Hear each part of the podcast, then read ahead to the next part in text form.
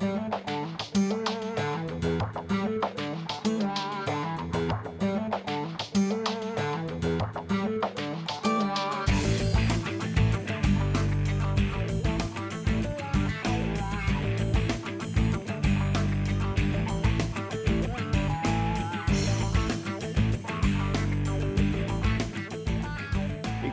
Alabanza, honra y poder a ese que ha resucitado. Bendito sea Dios Jesucristo el Señor.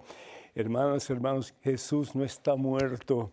Jesús ha vencido la muerte, el pecado y a Satanás. Jesús está vivo y en Cristo Jesús, tuya y mía, puede ser y de hecho es la victoria pero tenemos que hacer lo que decía el gran San Agustín de Hipona, el Dios que te creó sin tu consentimiento necesita de tu consentimiento para salvarte. Hoy tenemos un programa muy interesante cargado de bendiciones, muchísimas bendiciones para todos y cada uno de ustedes, este tiempo santo de resurrección.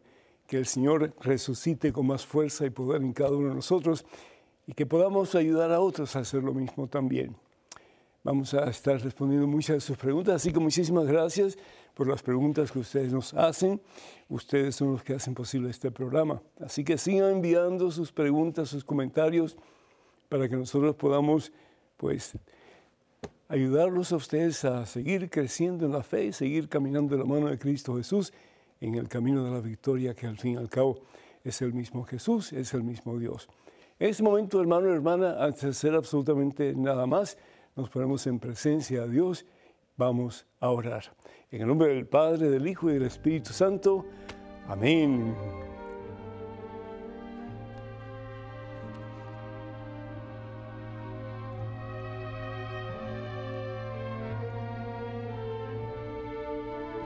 Gloria a ti, mi Señor. Bendito seas, Jesús.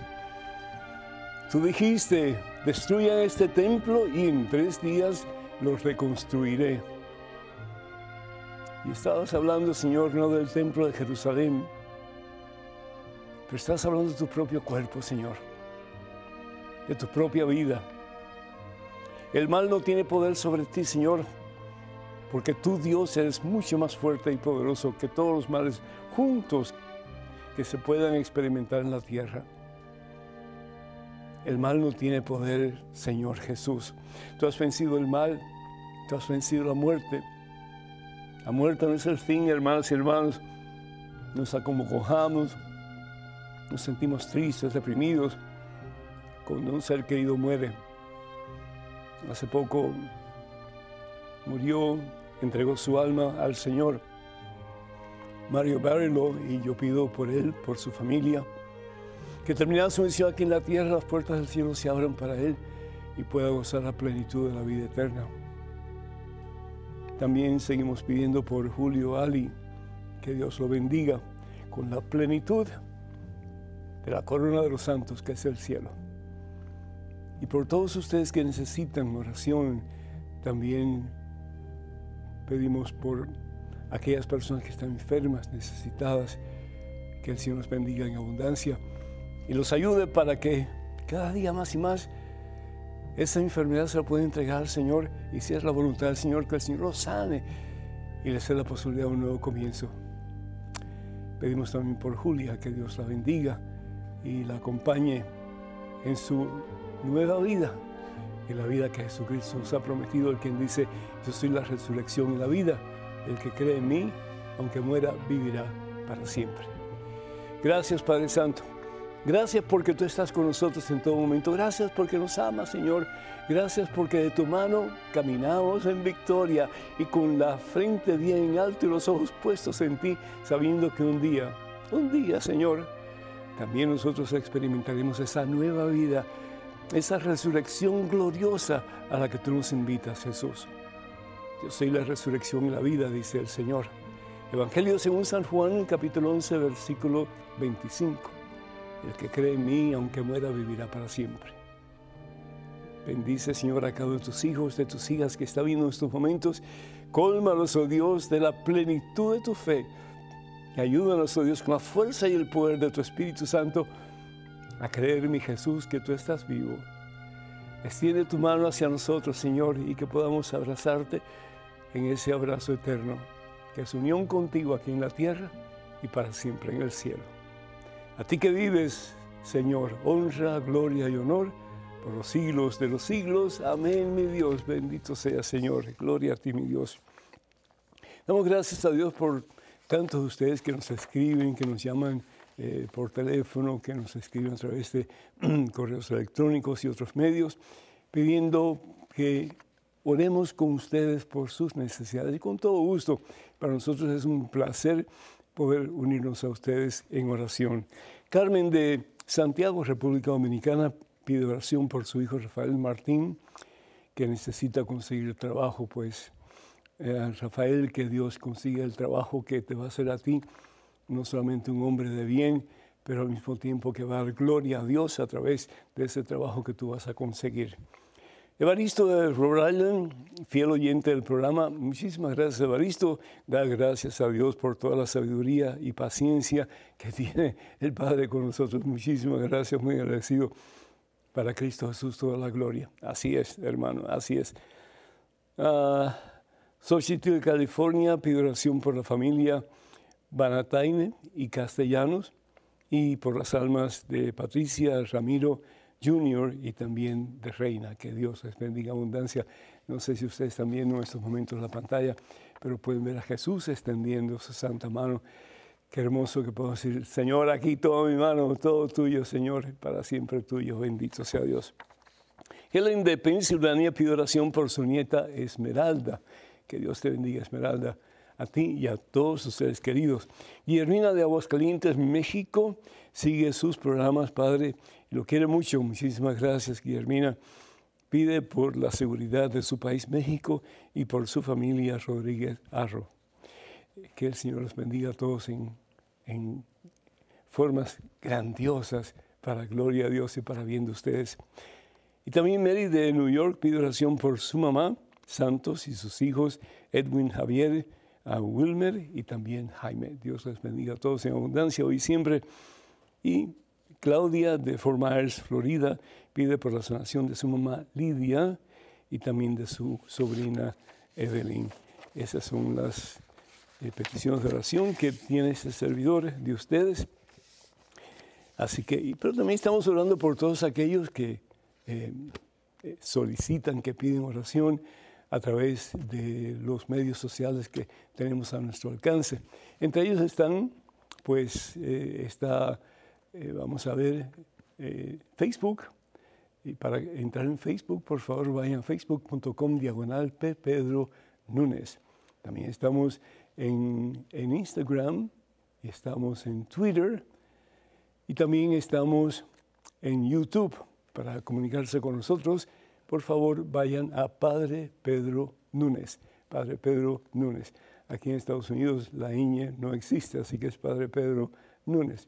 Y también pedimos por favor que tengan mucho cuidado con perfiles falsos que piden dinero, que piden ayuda económica en mi nombre. Eso nunca lo haríamos a través de esos medios. Jesús está vivo Hermanos, Jesús está vivo y está contigo y está conmigo y está más cerca de ti y de mí de lo que nosotros podemos pensar o imaginar. Un gran santo en la iglesia decía, Dios está más cerca de ti que lo que tú estás de ti mismo. ¿Y cuánta razón tenía? ¿Sabes por qué? Porque es Dios el que nos ha creado. Es Dios el que se fija en nosotros y dice, muy bueno, muy bien hecho, muy bueno, muy bien hecho. Hice algo maravilloso, algo grande. De toda la creación, de todo lo que hice, la obra maestra, la cúspide de mi creación, fuiste tú y fui yo. ¿Y cuántas veces, hermanos, nos echamos basura encima, no es cierto? No, yo no sirvo, no, yo no valgo, no, yo no puedo cambiar, no, yo soy así y así me voy a morir. Y eso es lo que Satanás quiere que tú y yo comencemos a pensar que no servimos para nada, que no podemos cambiar en absoluto, que así somos y así vamos a morir. Sin embargo, el Señor Jesús nos dice, no, tú eres la cúspide de mi creación, yo te creé, yo te di vida para que fueras completamente imagen y semejanza mía. Estamos llamados a eso, hermanos, a reflejar a Jesús, que cuando la gente nos mire en alguna forma puedan ver un hálito, un reflejo de la presencia de Dios, de la presencia de Jesús. Pero ¿qué nos cuesta creer eso? Que yo puedo ser de verdad espejo transparente, puro, de la presencia de Dios en este mundo para que otros conozcan la verdad, conozcan a Jesús y tengan de Jesús, tengan de Él que es verdad, salvación y vida eterna. Comenzando con nuestras propias familias. Nos cuesta trabajo dar testimonio de que somos cristianos ante nuestras familias. Preferimos callarnos muchas veces. Nunca se me olvidará aquella frase que me decía una persona muy allegada a la familia, de política de religión no se habla. Pues no sé de política y creo que sí tenemos que hablar de política. Aunque somos sacerdotes, aunque somos cristianos, pero también tenemos derecho a opinar. ¿Por qué? Porque depende de nuestra opinión, depende de nuestro voto, pues vamos a tener políticos buenos o políticos malos, políticos mejores o políticos peores. Entonces tenemos que actuar.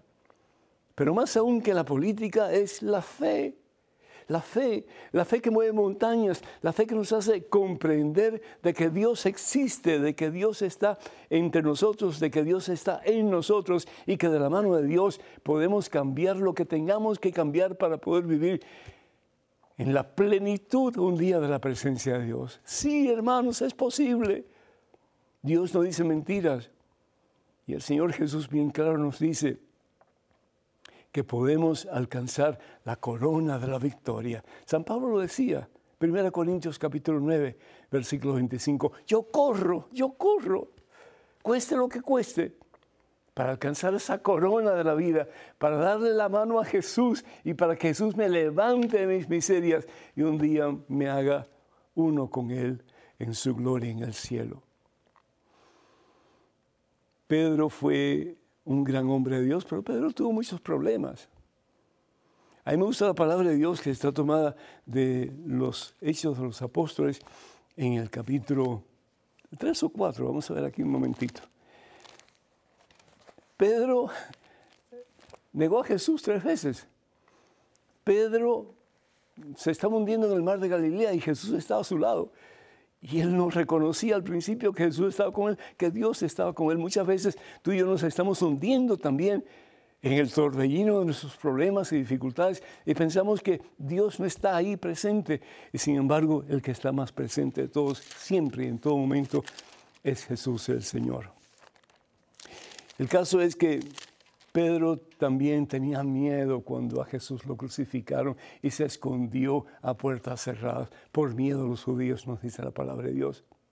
Y Pedro, aún viendo a Jesús, reconociendo a Jesús, sabiendo que Jesús estaba ahí a su lado, llegó un momento en la orilla del mar de Cafarnaum, el mar de Galilea, que dijo, o pago, es decir, me doy por vencido, me voy a lo mismo que yo era antes de conocer a Jesús, me voy a pescar pececitos en el mar. Pedro, el escogido por Dios mismo para ser el primer papa. Y cuando estoy hablando del primer papa, estoy hablando del primer vicario de Cristo. Y la palabra vicario significa asistente él es escogido por el mismo Jesús. Evangelio según San Mateo capítulo 16, versículo 18. Pedro, ya tú no eres Simón Barjona, tú eres ahora Pedro, piedra, Cefas, y sobre esta piedra edificaré mi iglesia. Hay hermanos que dicen, no, pero Jesús está hablando del mismo. No, Jesús definitivamente es la piedra angular. Sin Jesús no hay nada. Pero Jesús está refiriendo a ese que era Simón Barjona y a quien él le cambia el nombre y le llama Pedro. Jesús no hace cosas por hacer cosas.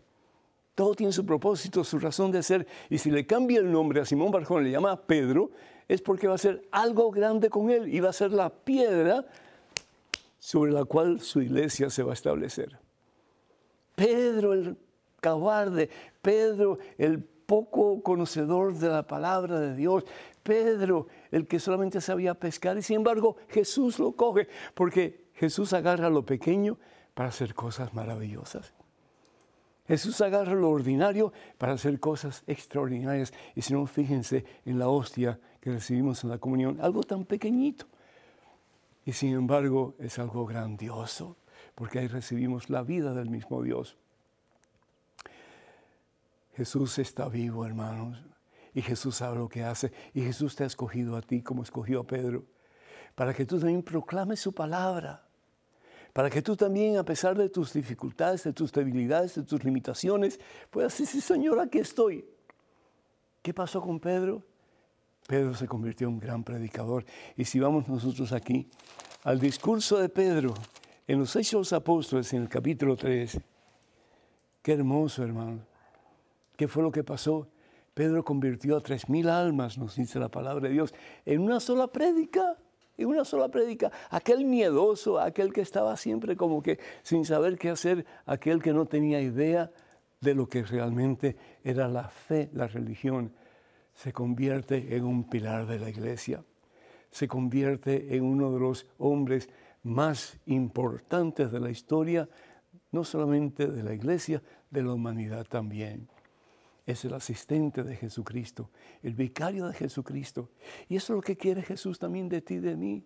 Porque Él no está muerto, Jesús está vivo, Jesús está con nosotros y quiere que la misión que Pedro y los demás discípulos de Jesús comenzaron, que nosotros continuemos, continuemos en este tiempo y en estas edades tan difíciles, en este mundo tan ausente de la presencia de Dios. No por Dios, sino que por nosotros. Porque muchas veces le hemos dado la espalda a Dios. Que este sea un nuevo amanecer para nosotros, una nueva vida. Que permitamos que Jesucristo de verdad viva en nosotros y que sea el Espíritu Santo de Dios el que nos guíe para que podamos presentarle a Jesús a muchas personas, comenzando en nuestras familias, para que podamos de verdad compartir la fe con otros, sin temor, hermanos, sin vergüenza, hermanos, sin el pensar, no quiero lastimar a fulano, no, no tienes que lastimar a nadie. Habla con palabras llenas de amor a esas personas, para que esas personas que muchos de ellos están casi al tirarse a un barranco, tú los puedas sostener y echar hacia atrás y decirle un momentito, la vida es hermosa, la vida es preciosa. Yo te invito para que conozcas a Jesús como tu Señor, como tu amo, como tu Rey, como tu Dios. Y deja que Él te salve, porque Él está vivo. Y comiences tú a vivir una vida nueva, como la que yo estoy viviendo, como la que Pedro vivió y sigue viviendo en el cielo Cristo que vive, gloria, honra y honor por los siglos de los siglos. Amén. Hermanos, nos gustaría que se comuniquen con nosotros. Cualquier pregunta que quieran hacer, cualquier comentario que quieran hacer, estamos aquí para servirles. Número telefónico, área 205-271-2924. Repito, 205-271-2924. Vamos a una pequeñísima pausa, pero regresamos en cuestión de momentos, así que por favor no se vayan, quédense con nosotros.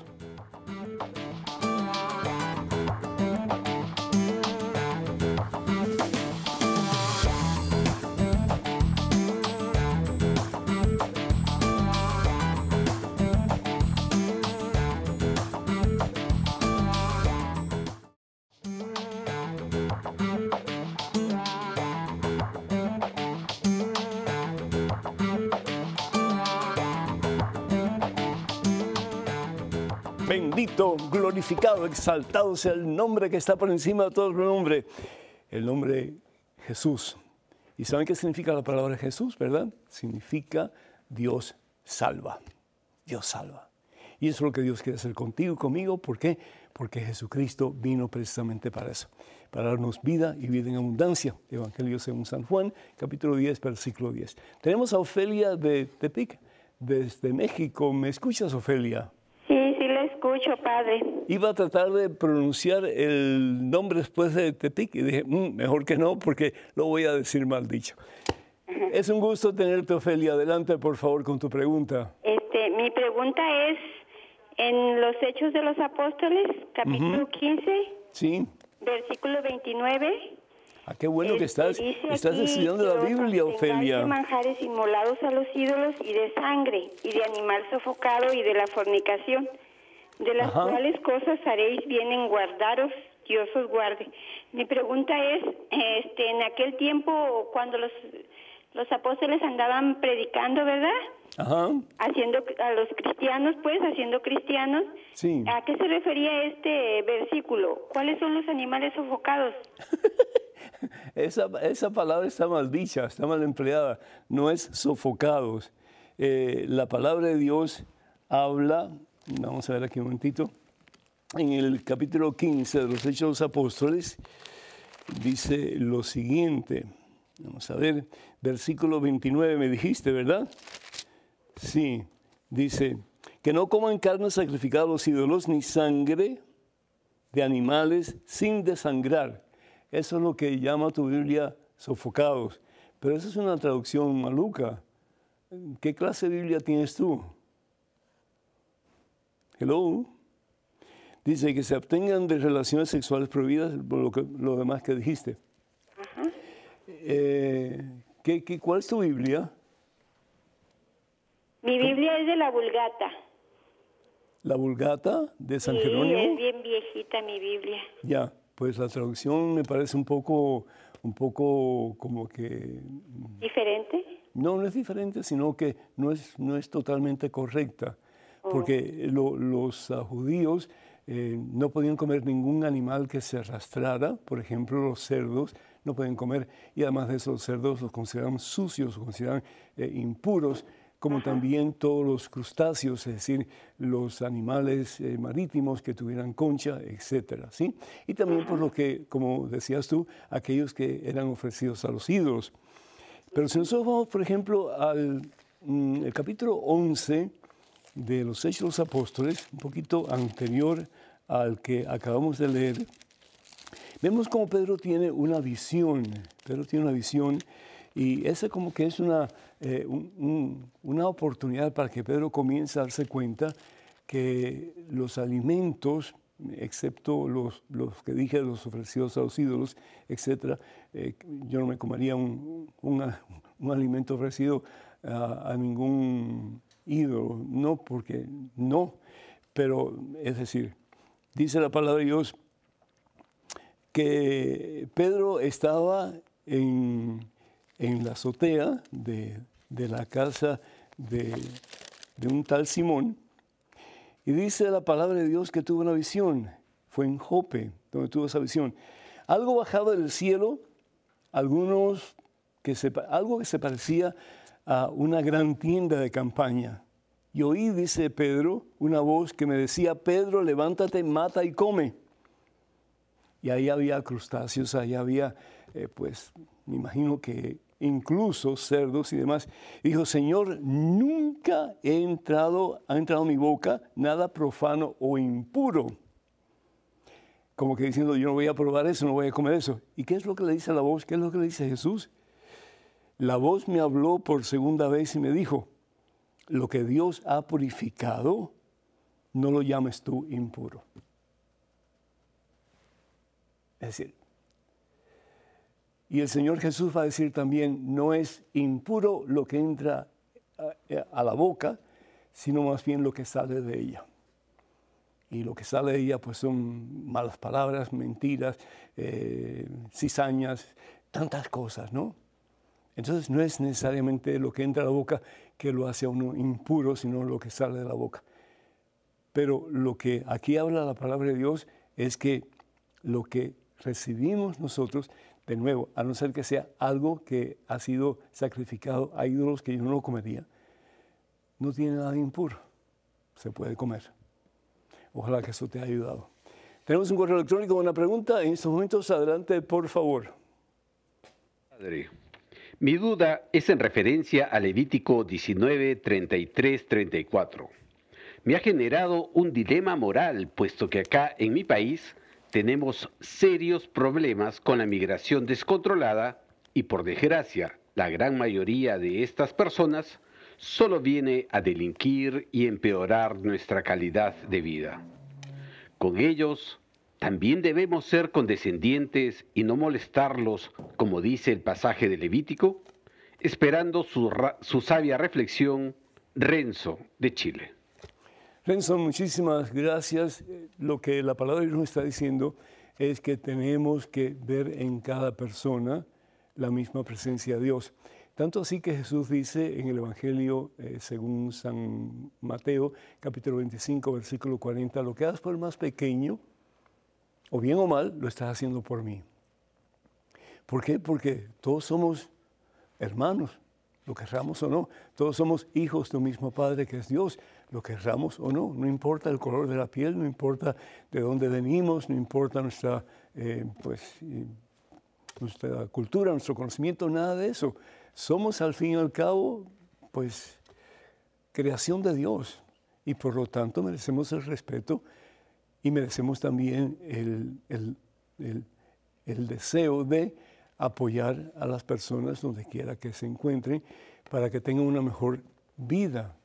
Yo me acuerdo cuando vine de Cuba, yo no tenía ni un centavo, yo quería comprarme un, confite, no tenía un centavo para comprarme un confite. Y cuando vinieron mis padres, cinco años después, pues más o menos fue lo mismo. Y recuerdo que el primer mes de la estadía de ellos acá, que vinieron con mis dos hermanos más pequeños y mi abuelita, eh, nuestra dieta era avena por la mañana y avena por la noche. Cuando vi un pedacito de pollo era un festín, un festín. Pero teníamos de vez en cuando esos festines porque había alguien que generosamente compartía con nosotros. Y qué hermoso cuando nosotros podemos dar de lo que tenemos. Y no necesariamente lo que nos sobra, pero dar de lo que nos hace falta a nosotros para poder subsistir. Así decía Santa Teresa de Calcuta, da hasta que te duela, da hasta que te duela. Y después sigue dando hasta que no te duela más. Esa es una parte. ¿verdad? Que debemos de reconocer en cada persona, hombre, mujer, joven, niño, la misma presencia de Dios. Y lo que hagamos o dejemos hacer, lo hacemos o dejamos hacer por el mismo Dios. Pero por otra parte, tenemos que ser, como dice el Señor Jesús también, mansos como palomas y tenemos que ser también astutos como serpientes. ¿Qué quiere decir eso? Que tenemos que ver qué realmente es lo mejor, no solamente para esas personas, pero en el caso de los gobiernos, para la sociedad en general. Y cuando hay desorden, hay una presencia de Dios.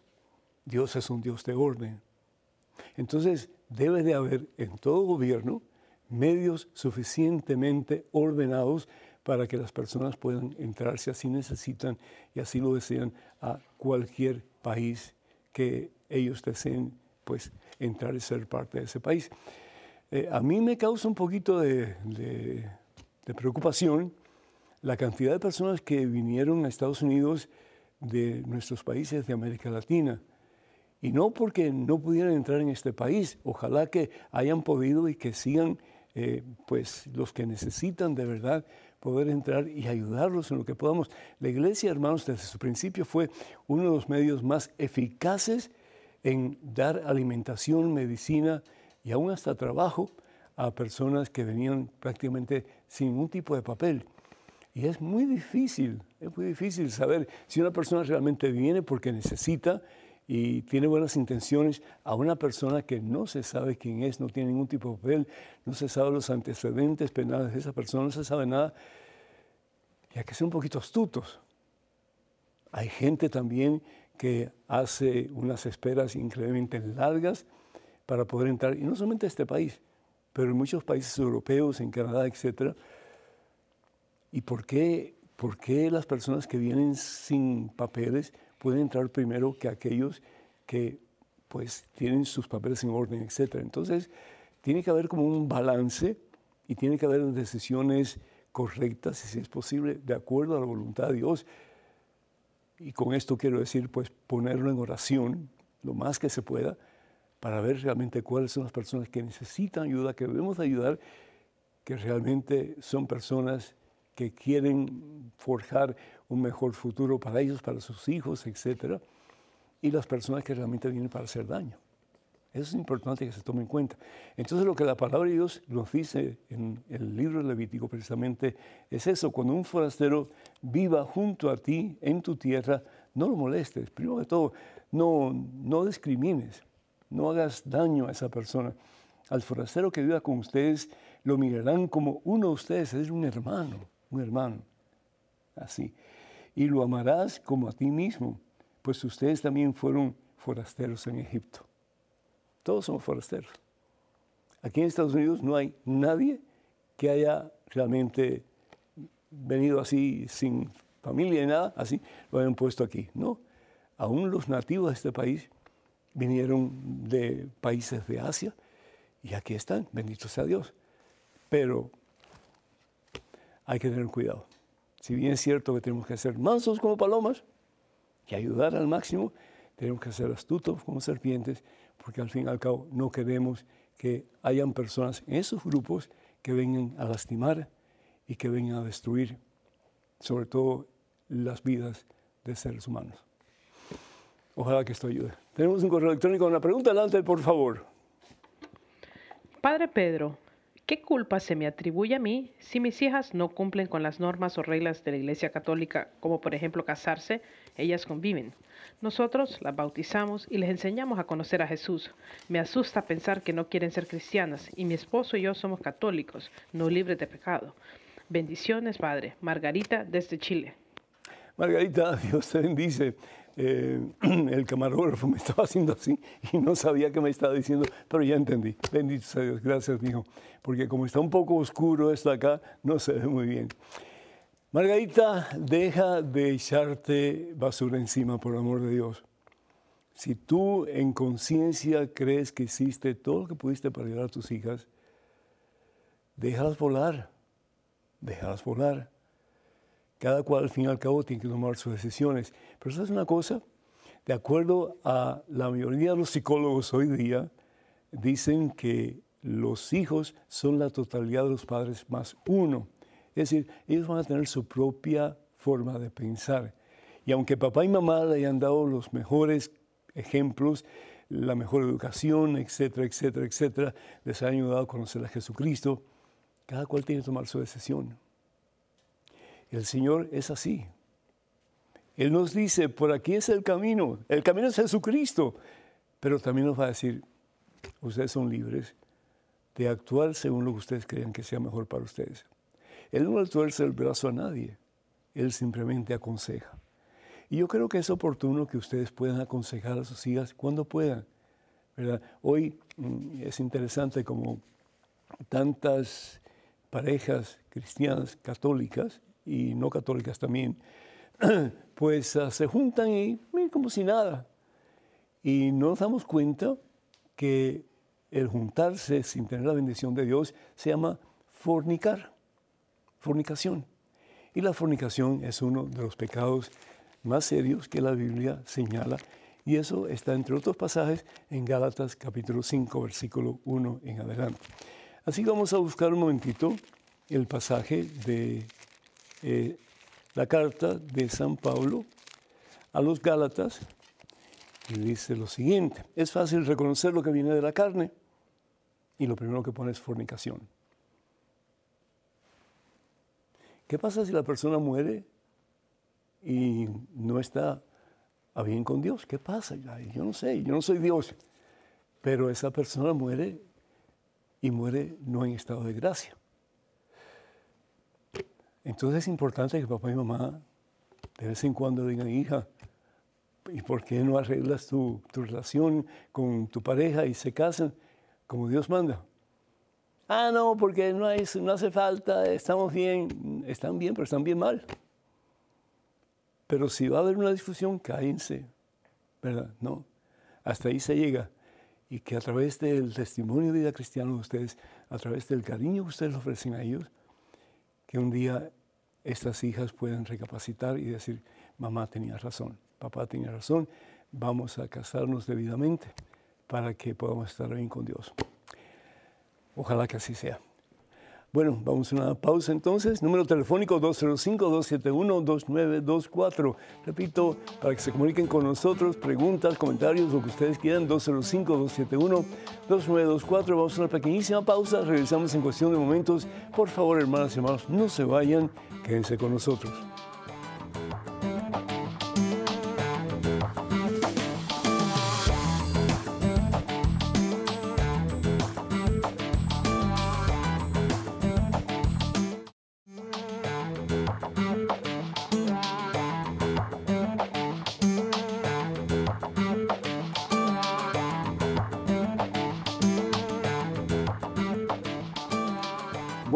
Benditos a Dios, alabado sea Jesucristo, hermanos y hermanos. Jesús está vivo, ha resucitado.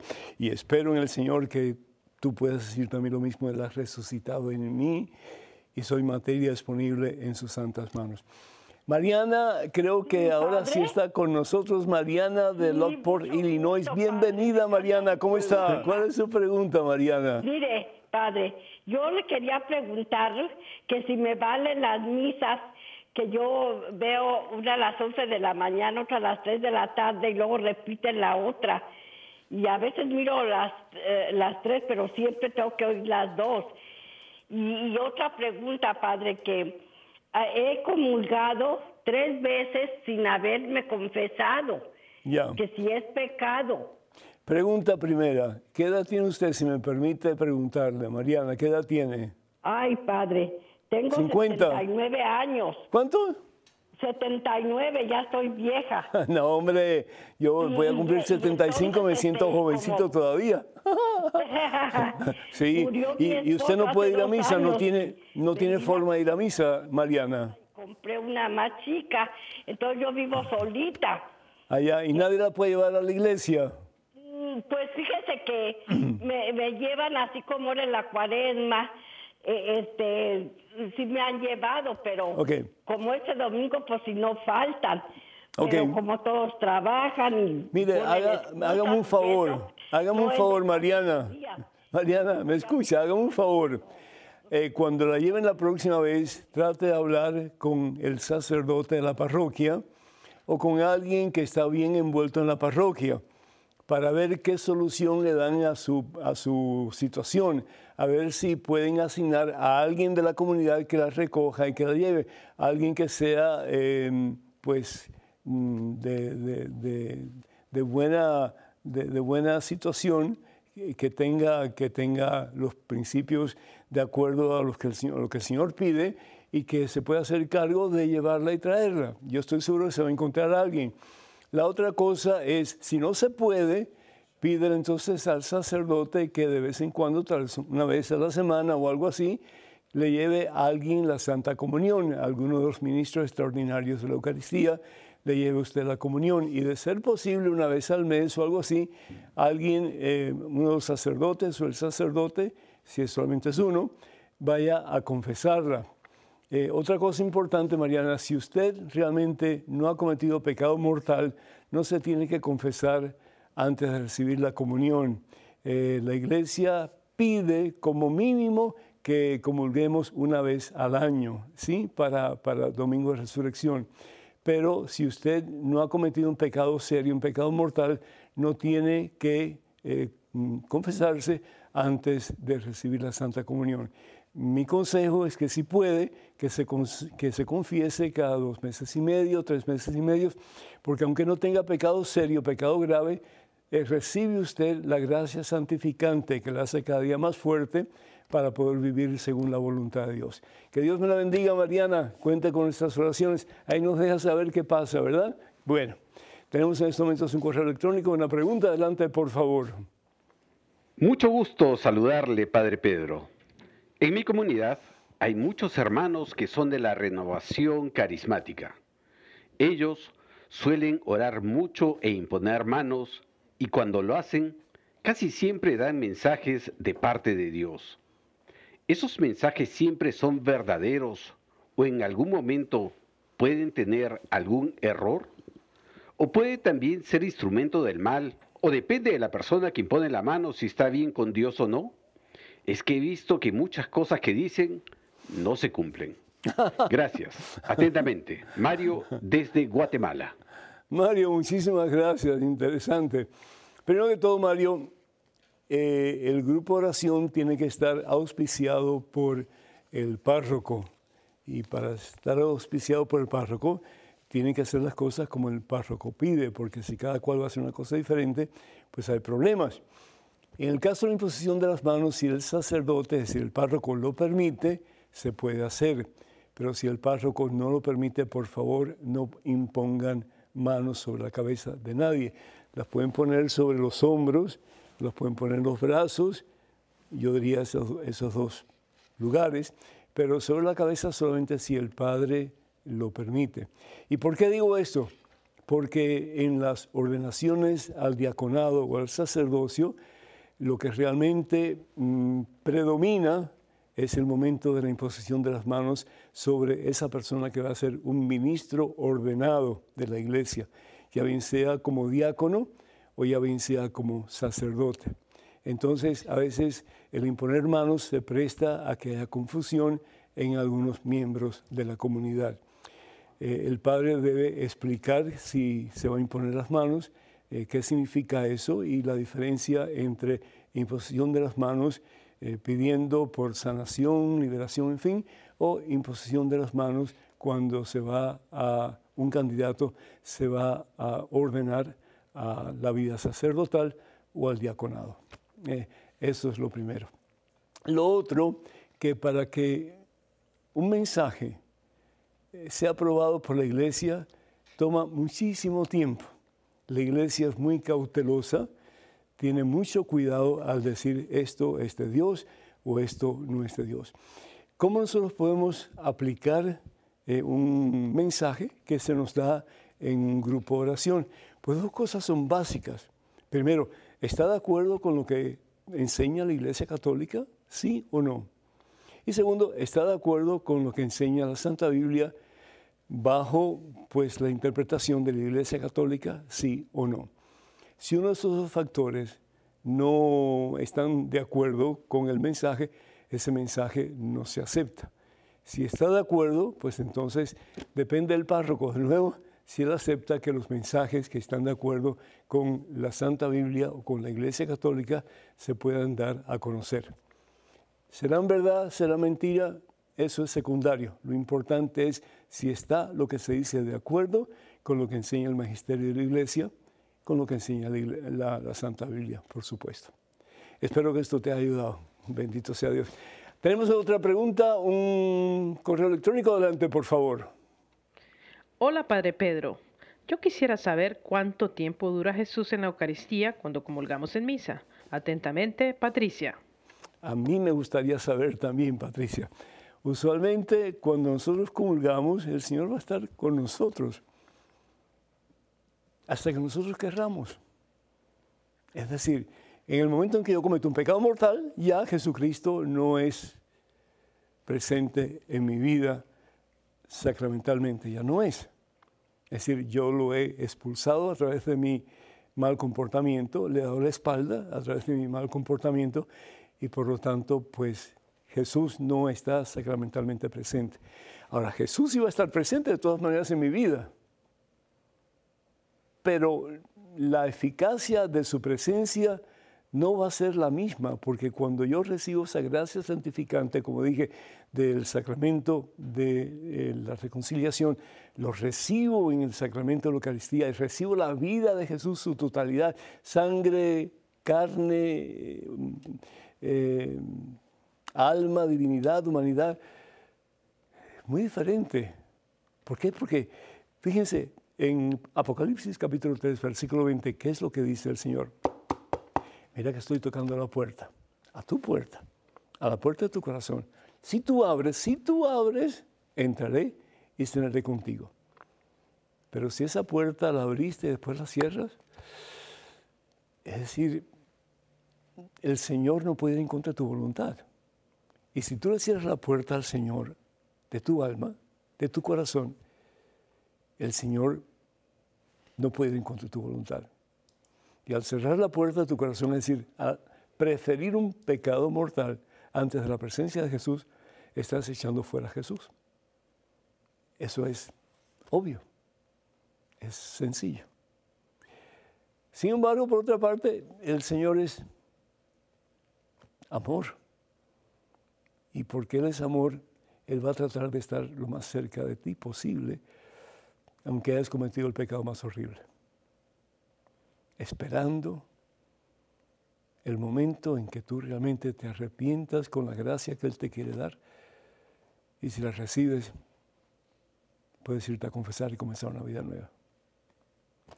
Así nos ama Dios, hermanos. Así nos ama Dios. Correo electrónico, una pregunta, adelante, por favor. Buenas, Padre. Tengo una duda la cual me ha llevado a tener ideas opuestas con mi madre. Tengo entendido que cuando Jesús caminó por el desierto, fue tentado por el demonio.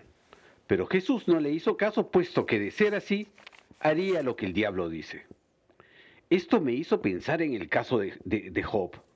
Según me comenta mi mamá, Job fue despojado de todo y quedó en la miseria. Esto a petición de Satanás para probar hasta dónde llegaba su fe. Yo me pregunto, si Dios, siendo Dios, le hizo caso al diablo para probar a Job, ¿por qué Dios hizo lo que Satanás le dijo? Saludos cordiales, Abelardo desde Lima, Perú. Muchísimas gracias, Abelardo. Yo creo que más que hacerle caso a Satanás, lo hizo para probar que la fidelidad alcanza la victoria. La fidelidad, apréndenselo bien, la fidelidad a Dios, por supuesto, alcanza la victoria. Eso lo podemos ver en, todas las situaciones eh, de nuestra vida. Cuando optamos por ser fieles a Dios, aunque las cosas salgan peor que antes, porque Satanás se pone eh, enojadísimo con nosotros cuando hacemos las cosas que Dios nos pide. Pero tenemos la certeza de que estamos cimentados en la roca. Y si yo estoy cimentado en la roca, no hay nada ni nadie que me pueda sacar, a no ser que yo mismo me saque. ¿Qué le pasa a Job? Dios permite la tentación, y no solamente Job, de ti, de mí, de todos nosotros. ¿Por qué? Porque tenemos libre albedrío. Tenemos la oportunidad de escoger. Jesús nos dice en el Evangelio de San Mateo, capítulo 7, hay dos caminos. El camino ancho del mundo y el camino estrecho de la salvación. El camino que al fin y al cabo es Jesucristo. Evangelio según San Juan, capítulo 14, versículo 6, yo soy el camino, yo soy la verdad, yo soy la vida, nadie va al Padre sino a través de mí. ¿Qué es lo que dice el profeta Isaías, capítulo 53, versículo 4 y 5? Por sus llagas hemos sido sanados. Hasta ese punto nos ama Dios, que aún nosotros, pecando, dando la espalda a Dios, dando mal ejemplo,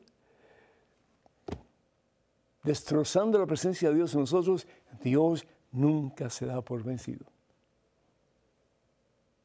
Job es un modelo de no solamente de humildad, sino que de fidelidad. Es como una especie de espejo de lo que Cristo va a hacer. Pero claro, Cristo mucho más todavía, ¿no? Pero sin embargo, Job le tiene confianza a Dios, hasta el punto de decir, Dios me lo dio, Dios me lo quitó. Job capítulo 1, versículo 21 22. Bendito sea el nombre de Dios. Sus hijos habían muerto en accidentes.